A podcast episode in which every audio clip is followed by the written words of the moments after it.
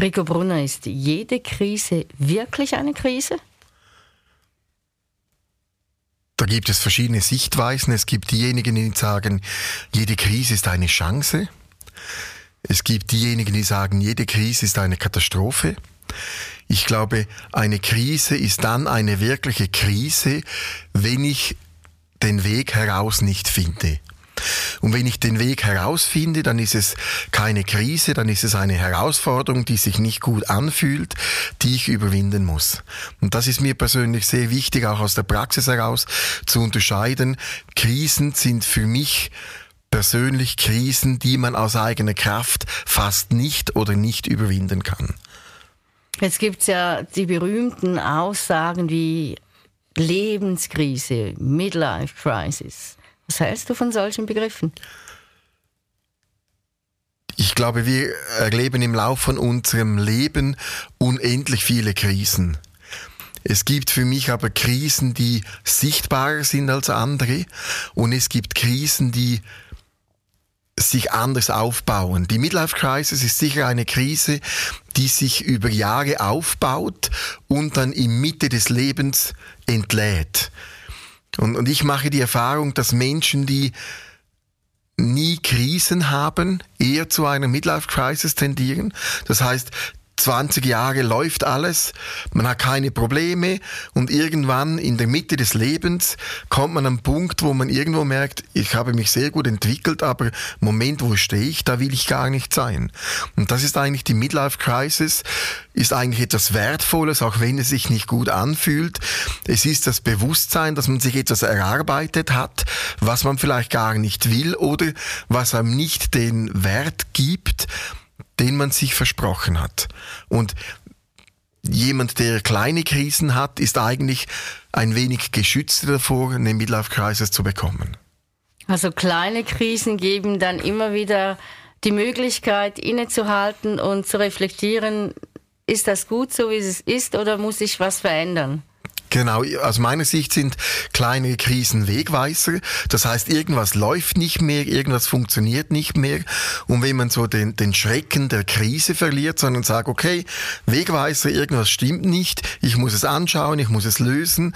Und wenn man da einen entspannten Umgang mit Krisen bekommt, dann können Krisen sehr bereichernd sein, weil es Wegweiser sind und man fortlaufend Dinge, die nicht mehr passen, verändern kann und zwar eigentlich in einer sehr, sehr smarten Entwicklung drin ist. Wenn jetzt jemand aber eben diese kleinen Krisen, wie du gesagt hast, eben nicht gehabt hat und dann auf einmal vor der Lebenskrise steht, sage ich mal, hat er dann einfach er oder sie zu wenig hingeschaut?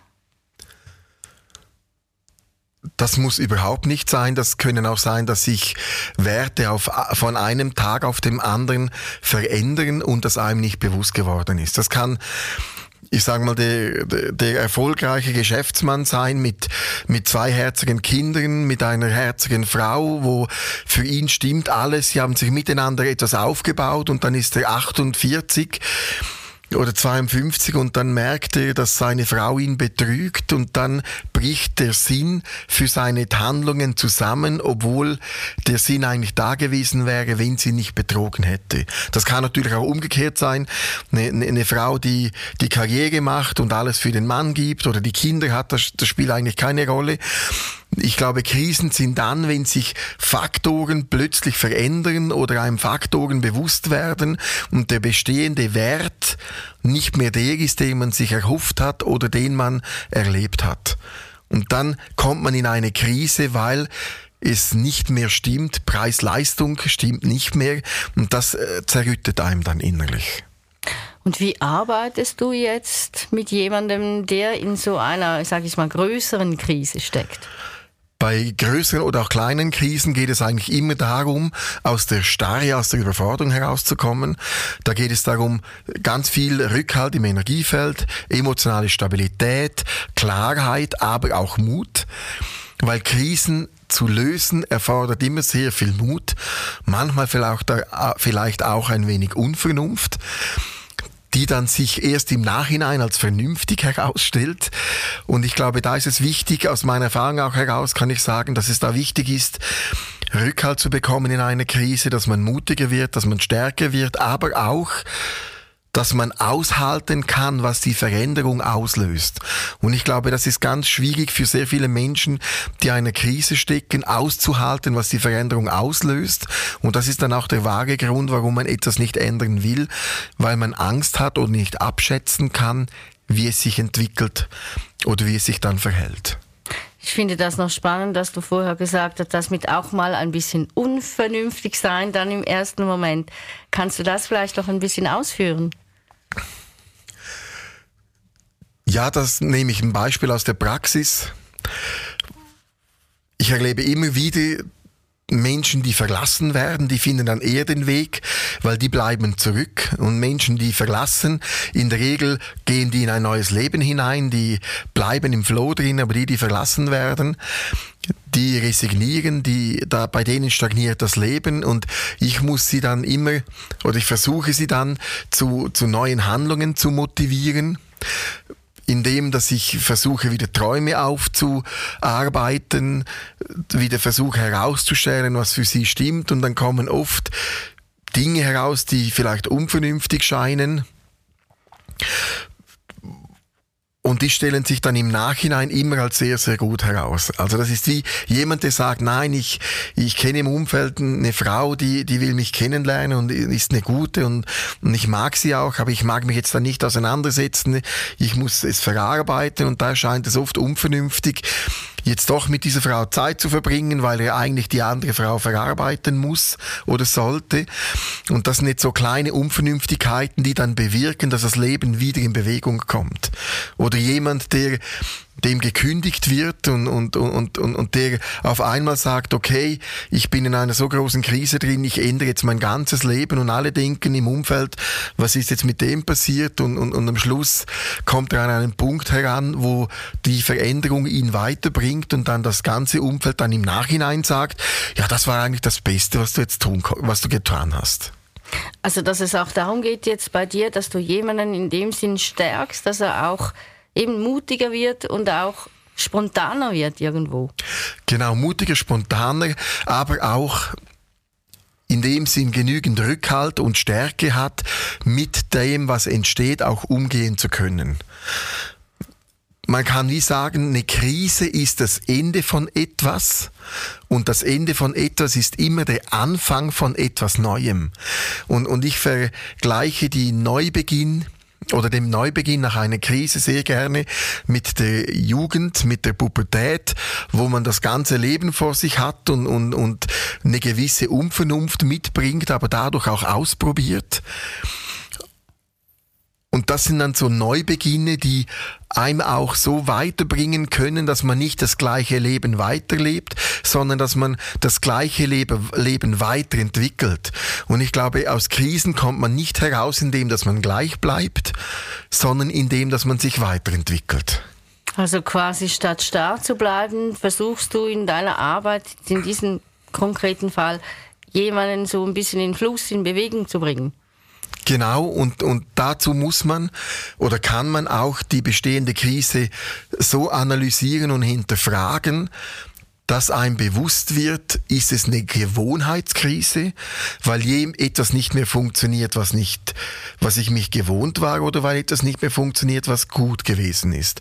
Und ich habe immer wieder Leute, die ich begleite, die die Stelle verlieren und, und in eine Krise hineinkommen und wenn die Krise durchlebt und stabilisiert ist, dann sagen sie, eigentlich bin ich froh, habe ich den Job verloren, weil eigentlich hat er mich an den letzten Jahren nicht glücklich gemacht. Und darum braucht es bei der Krise den Blick, verliege, habe ich wirklich was verloren oder fühlt es sich nur so an? Also auch Mut haben zu sagen, okay, das ist gar nicht mal so schlecht unbedingt. Genau, und das ist natürlich im ersten Moment ist das unmöglich, weil im ersten Moment von einer Krise ist man im Schock. Und aus dem Schock komme ich dann heraus, wenn ich dann es schaffe, so ein bisschen Distanz auch zu gewinnen zur konkreten Situation. Das ist sicher etwas, was ganz wichtig ist, wenn man in einer Krise drin ist, dass man versucht, Distanz zur Situation zu bekommen, um eine objektive Sichthaltung oder eine objektive Sicht einzunehmen. Ich muss aber auch da ganz ehrlich sagen, wenn jemand frisch in einer Krise ist, dann ist das oft Wunschdenken objektiv mit der eigenen Krise umzugehen, das ist ein Prozess, das braucht manchmal wirklich Zeit. Und wenn du jetzt, ich sag mal, jemand merkt oder ist im Beginn von einer Krise, egal was für einer, was wären da so deine Empfehlungen, was man als erstes für sich selber tun könnte? Was ich da dringend empfehlen würde, wäre, Pro und Kontras aufzuschreiben über die Krise und Dinge sichtbar zu machen, die einem nicht bewusst sind. Also Pro und Contra kann sein, ich habe etwas verloren. Was war gut an dem, was ich verloren habe? Was war nicht gut? Damit einem bewusst wird, auf der einen Seite, was hat man wirklich verloren und auf der anderen Seite dann auch beginnt für sich selber aufzuschreiben, wo die Chancen drin liegen und wo das Leben auch hingehen kann. Man kann auch sagen, bei einer Krise bricht die Zukunft weg, bricht die Hoffnung weg. Und jetzt geht es darum, diese Zukunft und diese Hoffnung wieder entstehen zu lassen. Und das, für mich ist so das beste Beispiel einer Krise ist Liebeskummer. Ich hatte letztens eine junge Frau bei mir in der Praxis und, und, und, die war so im klassischen Alter, 22 Jahre, so die erste oder die zweite große Liebe ist da zerbrochen und die ist bei mir in der Praxis gewesen mit, mit verweinten Augen und, und, und alles war schlimm und unglaublich und ich habe sie versucht zu stabilisieren, zu sprechen, ist mir auch zu einem großen Teil gelungen. Dann habe ich sie begleitet, zwei Monate später kommt sie in die Praxis hinein, leuchtende Augen, frisch verliebt, Problem gelöst. Und das Problem ist eigentlich darum gelöst worden, weil sie wieder für sich selber eine Perspektive bekommen hat. Und darum ist es eigentlich eine Krise zu überwinden, heißt, sich wieder neue Perspektiven zu erarbeiten.